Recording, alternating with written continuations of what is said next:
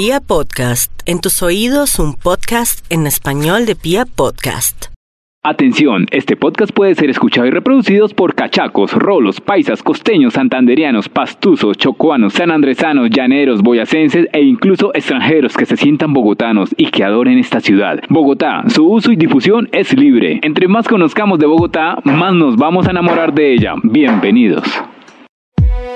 Hola, bienvenidos nuevamente a Sintonízate con Bogotá, un espacio donde conoceremos esas curiosidades, datos que tal vez no sabíamos y planes que podemos hacer en nuestra querida capital.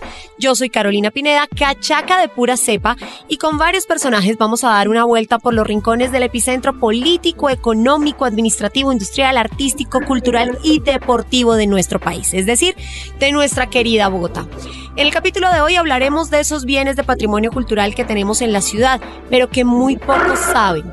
Para eso hemos invitado a una especialista, docente e investigadora en el tema. Ella es Paula Matiz.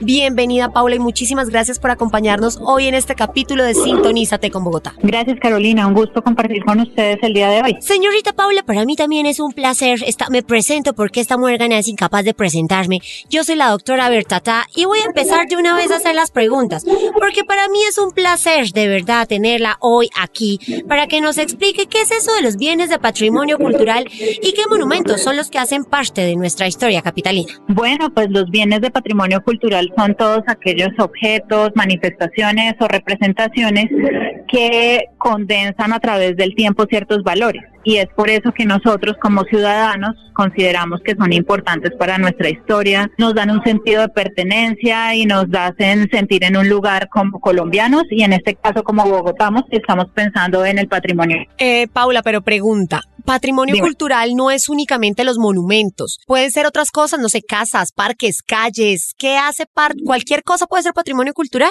Cualquier cosa no, son eh, objetos, representaciones o manifestaciones. Sí pueden ser edificios, construcciones, sí pueden ser bienes en el espacio público, manifestaciones inmateriales o patrimonio natural, por ejemplo, como nuestros cerros. Eh, Bogotá prácticamente que lo tiene todo. Sin embargo, de todo ese gran mundo de bienes, hay ciertas razones por las cuales nosotros los consideramos bienes de patrimonio y esas, y esas razones pueden ser características artísticas, su trascendencia histórica, el papel de conmemorar o rememorar eh, algún hecho, alguna persona, algún hito de nuestra historia. Eh, también tenemos bienes que son testigos de algo que es importante, que no debemos olvidar y por eso es que los convertimos en patrimonio cultural. Le voy a poner un ejemplo. Los cerros orientales son patrimonio, la esquina donde mataron a Galán son patrimonio cultural. Sí, eh, los cerros son patrimonio natural de Bogotá y la esquina donde mataron a Galán, a Gaitán, perdón, ahí hay unos una serie de, de placas que son patrimonio cultural, por supuesto. Bueno, Paula, hace poco el Instituto Distrital de Patrimonio Cultural declaró como bienes de interés cultural precisamente 118 monumentos que están ubicados en espacio público de la ciudad, reconociéndolos por su valor histórico y artístico de los bogotanos, como usted nos está diciendo. ¿Cuál de esos son los más curiosos? Para que no me diga los 118. Pues lo interesante de esta declaratoria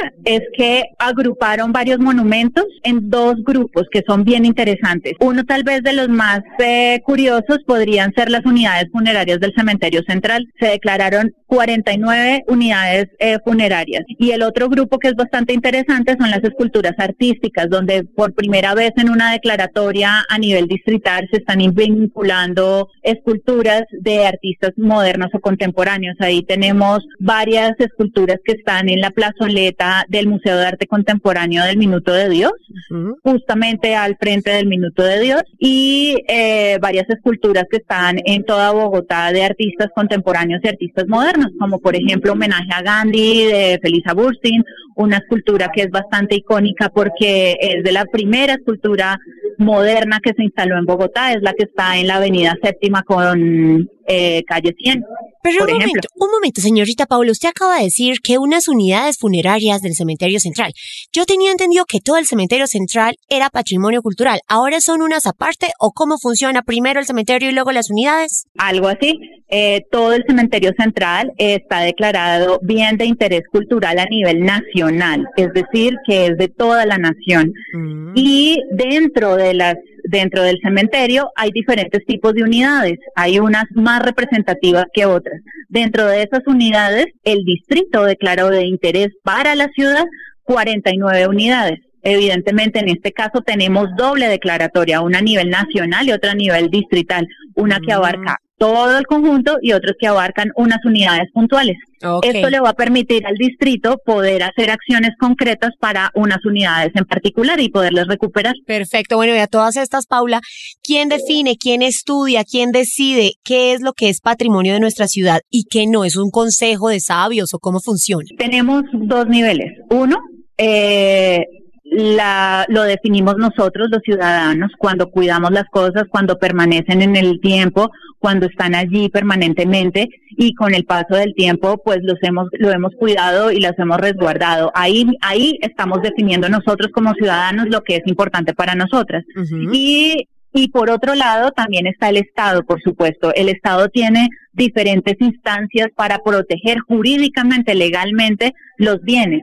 El Estado en este caso eh, lo representa el Instituto Distrital de Patrimonio Cultural a nivel del distrito y por otro lado está el Ministerio de Cultura con el Consejo Nacional de Patrimonio, justamente. Señorita Paula, mire, esa cantidad de vándalos que cogen esas, esos monumentos y los vuelven unas nadas. ¿Quién protege, quién cuida, quién restaura nuestros monumentos capitalinos? Eh, muy buena pregunta, porque tenemos justamente doble instancia.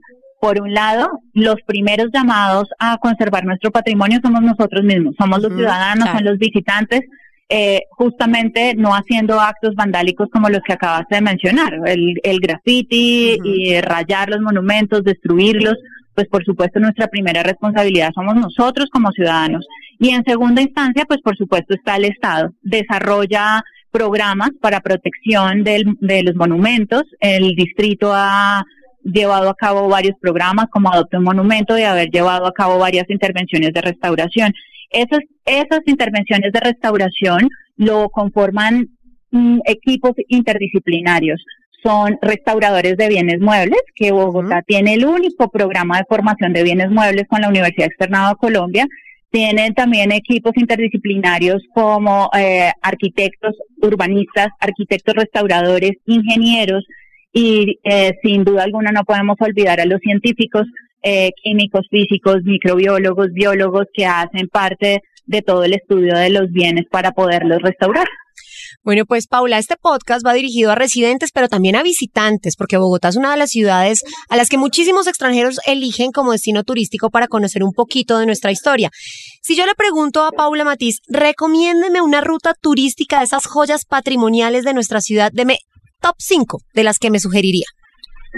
Te voy a hacer todo un recorrido que yo digo, ningún visitante puede dejar de hacerlo. Arrancaría en la Plaza Bolívar, subiría por la calle 10, toda la calle 10 es patrimonial, me detendría en la iglesia San Ignacio, en el colegio San Bartolomé, al frente hay una escultura bellísima de Rufino José Cuervo, está el Museo de Trajes Regionales después está el Museo Colonial, subiendo por la calle 10 encuentras el Museo Militar, el Museo de Bogotá.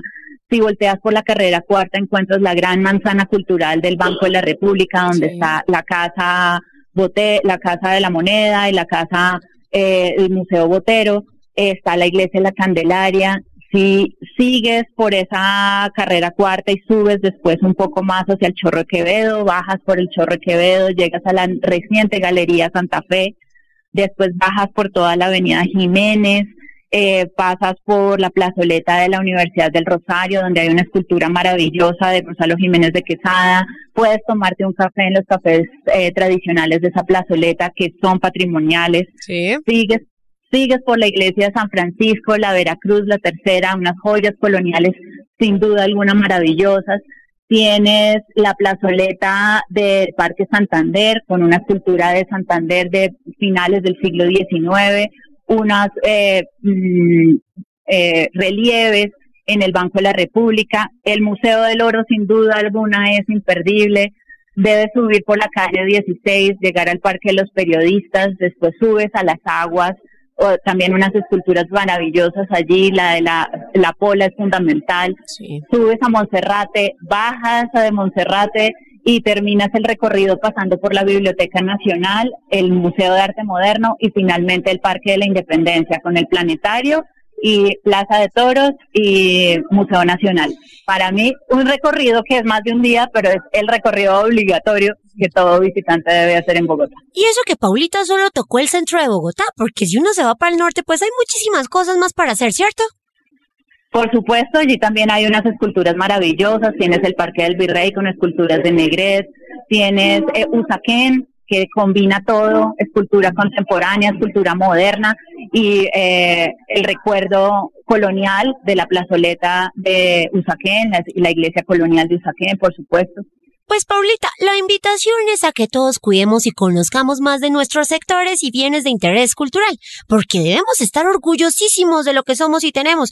Por eso, Paula, le agradecemos que nos haya contado más sobre ese tema. Muchas gracias por estar con nosotros. Muchísimas gracias a ustedes y de verdad una invitación para que hagan esos recorridos diarios, que aprendan a querer a esta ciudad, que en esa caótica vida que tiene Bogotá se detengan, miren la belleza que está al alcance de todos y ahí están los monumentos, están las construcciones, tenemos una ciudad de verdad muy bella y llena de opciones. Bueno, pues Paula y a todos los oyentes esperamos que hayan disfrutado de este episodio. En el próximo capítulo estaremos hablando de muchos más datos interesantes, planes y personajes de nuestra querida capital, aquí en Sintonízate con Bogotá.